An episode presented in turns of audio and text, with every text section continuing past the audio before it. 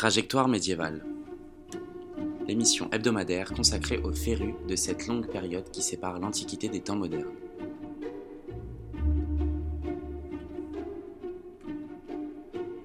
Une émission produite, réalisée et présentée par Adrien Cornette.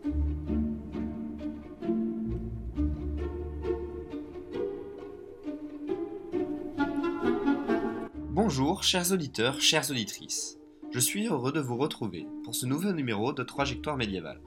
Aujourd'hui, nous allons retourner en des temps reculés et aborder un sujet qui a fait et qui continue de faire couler beaucoup d'encre. De l'encre noire. Noire comme l'imaginaire qui entoure cette période de l'histoire. Noire comme l'épidémie de peste qui frappa l'Europe au milieu du XIVe siècle. Cette épidémie décima près de la moitié de la population en 5 ans, entre 1347 et 1352. Ce ne fut ni la première ni la dernière pandémie qui toucha le continent. En revanche, ce fut la première à être documentée en détail par les chroniqueurs de l'époque. Ainsi, cet épisode meurtrier donna lieu à une historiographie foisonnante sur laquelle nous reviendrons aujourd'hui avec Pierre Lemaire, professeur d'histoire médiévale à l'université Paris-Est Créteil.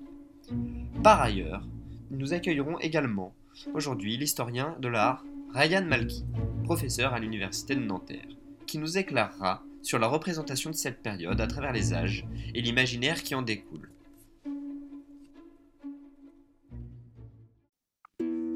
Europe, 1340. La guerre de Cent Ans se poursuit et fait rage entre les Français et les Anglais, tandis que l'Empire byzantin est en proie aux guerres civiles. C'est dans ce contexte que la peste noire va faire son apparition. Donc euh, d'abord, Pierre Lemaire, pouvez-vous nous raconter un peu plus en détail euh, comment s'est déroulé cet épisode de la peste noire qui a été particulièrement euh, meurtrier, hein, je le rappelle? Par exemple, comment l'épidémie s'est-elle déclarée? Eh bien, tout d'abord, il faut comprendre que la peste existait à l'origine de façon endémique et assez ancienne, au moins depuis le 6e siècle selon les sources, dans une zone assez spécifique d'Asie centrale. Euh, si cette infection atteint l'Europe donc euh, autour de 1347, c'est à la faveur d'un épisode euh, pandémique qui se déclare à partir de cette région dès 1334. C'est à la faveur du conflit entre les Chinois et les Mongols et les conditions sanitaires désastreuses, même, même pour l'époque, qui entourent ce conflit, que la maladie émerge.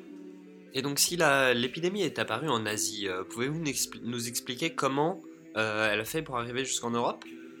Eh bien, à l'issue du siège de Kaffa, donc un comptoir génois par les Mongols, euh, qui se termine par une trêve faute de combattants disponibles euh, à cause de cette maladie justement, euh, les navires de commerçants génois ont la possibilité de repartir dans les ports qu'ils fréquentent habituellement pour le commerce sur le pourtour de la Méditerranée. C'est donc ce pourtour méditerranéen qui va servir de porte d'entrée à la maladie en Europe.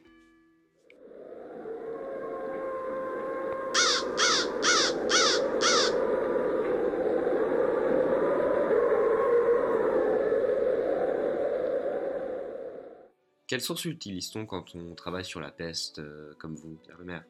Euh, eh bien en fait c'est un des épisodes de peste euh, parmi les plus sourcés dans l'histoire. Il y a beaucoup de contemporains qui écrivent des chroniques et qui racontent vraiment la peste vue de l'intérieur des villages, des villes affectées. Et par exemple Giovanni Villani, un chroniqueur florentin qui meurt d'ailleurs de la peste pendant qu'il écrit sa chronique, donc qui s'arrête en 1346 et qui est poursuivi par son frère Matteo Villani.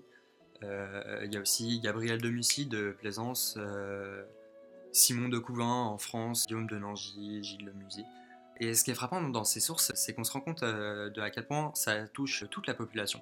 Qu'on soit riche, qu'on soit pauvre, c'est assez large et c'est des, des récits au quotidien, donc c'est très utile pour l'historien. partir de quand vraiment on a commencé à étudier l'impact de, de, de, la peste et quand est-ce que c'est devenu un sujet? L'historiographie pour, cet événement commence euh, à la fin du XVIIIe siècle, euh, avec notamment les deux pionniers, Christian Gottfried Gruner et Kurt Sprengel. Mais c'est surtout vers 1830, avec Ecker, euh, Heinrich Hesser, l'école allemande, on se rend compte vraiment de, l'importance démographique qu'a eu cet événement et qu'on a commencé à assez bien comprendre que c'était vraiment une tragédie euh, pour la population européenne euh, à ce moment-là.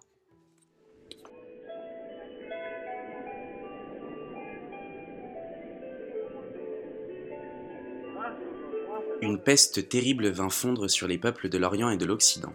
Elle maltraita cruellement les nations, emporta une grande partie de cette génération, entraîna et détruisit les plus beaux résultats de la civilisation. Elle se montra lorsque les empires étaient dans une époque de décadence et approchaient du terme de leur existence. Elle brisa leur force, amortit leur vigueur, affaiblit leur puissance, au point qu'ils étaient menacés d'une destruction complète. La culture des terres s'arrêta, faute d'hommes. Les villes furent dépeuplées, les édifices tombèrent en ruine. Les chemins s'effacèrent, les monuments disparurent. Les maisons, les villages restèrent sans habitants. Les nations et les tribus perdirent leur force, et tout le pays cultivé changea d'aspect. Nous venons d'entendre Ibn Khaldoun, poète du monde musulman du XIVe siècle. Ryan Malki, quel a été l'impact de la peste noire sur l'art? Alors déjà, la première chose qu'on peut constater, euh, c'est que durant la peste noire, on a beaucoup d'artistes, euh, des mécènes qui vont bah, tout simplement mourir de la peste. Et ça, ça va entraîner des effets directs. Euh, tout simplement l'arrêt, le ralentissement de, de, beaucoup de formes d'art. Par exemple, la construction des cathédrales va être relativement freinée. En fait, sur les lieux où la peste va s'arrêter, on va avoir beaucoup moins d'artistes, tout simplement. Mais on, a quand même une, certaine sensibilité artistique, notamment avec l'omniprésence de la mort. Par exemple, l'œuvre de, l'italien Boccacce, le Décaméron, euh, donc une œuvre littéraire euh, qui nous renseigne beaucoup sur la peste, mais aussi, euh, et c'est plus flagrant dans les peintures et dans les gravures, je pense par exemple à la rencontre des trois morts et des trois vifs de Jean de Berry, qui va représenter vraiment la mort d'une manière plus macabre en, en cadavre, ce qui s'était pas fait beaucoup jusque-là. On a une présence de la mort dans de nombreux tableaux, comme par exemple Hans Baldung, qui va représenter euh, la mort et les trois âges de la femme également. On a une littérature qui va se développer aussi sur l'art de bien mourir. Euh, on va appeler ça l'ars moriendi. Il y a beaucoup de poètes euh, également en Occident qui vont, qui vont traiter de la mort, comme Eustache Deschamps, Charles Chastelin, même François Villon, qui va justement dans sa poésie amoureuse insister sur la mort de l'être aimé et le deuil inconsolable. Donc c'est vrai qu'on peut dire que la peste en fait a vraiment eu un, une influence morbide sur, euh, sur toutes les formes d'art qui va créer un, nouveau, un renouveau plus tard euh, avec l'humanisme et la Renaissance.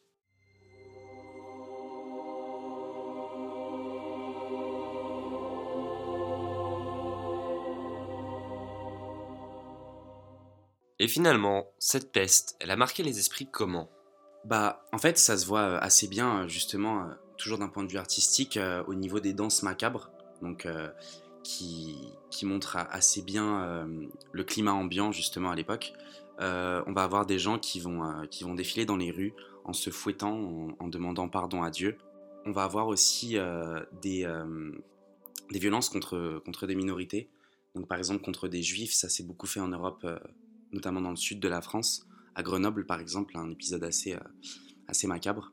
Et, et, finalement justement les gens vont, vont soit se tourner vers l'Église et vers Dieu, euh, soit finalement justement complètement se détourner de lui. Et euh, on, a des, on a des choses un peu folles qui vont apparaître en Europe, comme euh, des gens qui vont, qui vont danser dans les rues, qui vont être pris de, qui vont être pris de folie. Et en fait, c'est à peu près le contexte général, c'est que la mort est vraiment omniprésente, aussi bien dans les arts que dans les rues.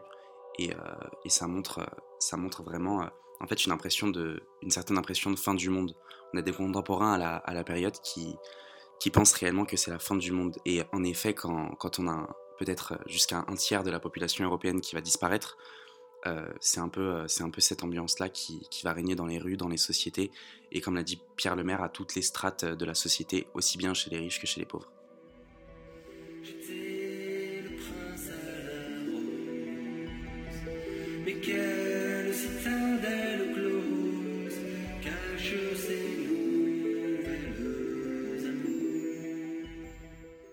Et sinon, d'un point de vue plus contemporain, qu'est-ce qu'on a sur la peste aujourd'hui? Euh, Alors, dans la littérature moderne, il y a plusieurs uchronies qui ont été euh, écrites sur le thème de la peste noire. Donc, euh, dans La Porte des Mondes de Robert Silverberg, l'auteur va imaginer que la peste noire est bien plus meurtrière, éliminant les trois quarts de la population européenne et donc changeant complètement l'histoire du monde. C'est une idée qui est également reprise par King Stanley Robinson dans ses Chroniques des années noires, où la totalité des habitants de l'Europe va périr. Et euh, il y a Connie Willis aussi qui va donner euh, le cadre de la peste à son roman Le Grand Livre, où c'est une historienne du, du 22e siècle qui voyage dans le temps et qui va tomber en pleine peste noire. et finalement, la, peste du roman de Camus, c'est une peste qui se déroule dans les années 40 en Algérie, donc rien à voir avec la peste noire. Mais c'est vrai que le mot peste, en fait, aujourd'hui, dans les mentalités contemporaines, ça renvoie assez souvent à, cette épidémie, puisque, puisque déjà, premièrement, c'est la mieux documentée et c'est aussi une des plus meurtrières de l'histoire, tout simplement. Nous arrivons à la fin de notre émission. Nous sommes revenus cette semaine donc sur ce fléau venu d'ailleurs, qui a touché l'Europe en son cœur, qui a bouleversé son équilibre pour plusieurs siècles, et laissé des cicatrices macabres dans le vaste monde des arts. La semaine prochaine, nous parlerons de l'iconoclasme byzantin. Très bonne soirée et à la semaine prochaine. C'était Trajectoire médiévale, une émission produite, réalisée et présentée par Adrien Cornette, avec en invité Pierre Lemaire, Ryan Malky.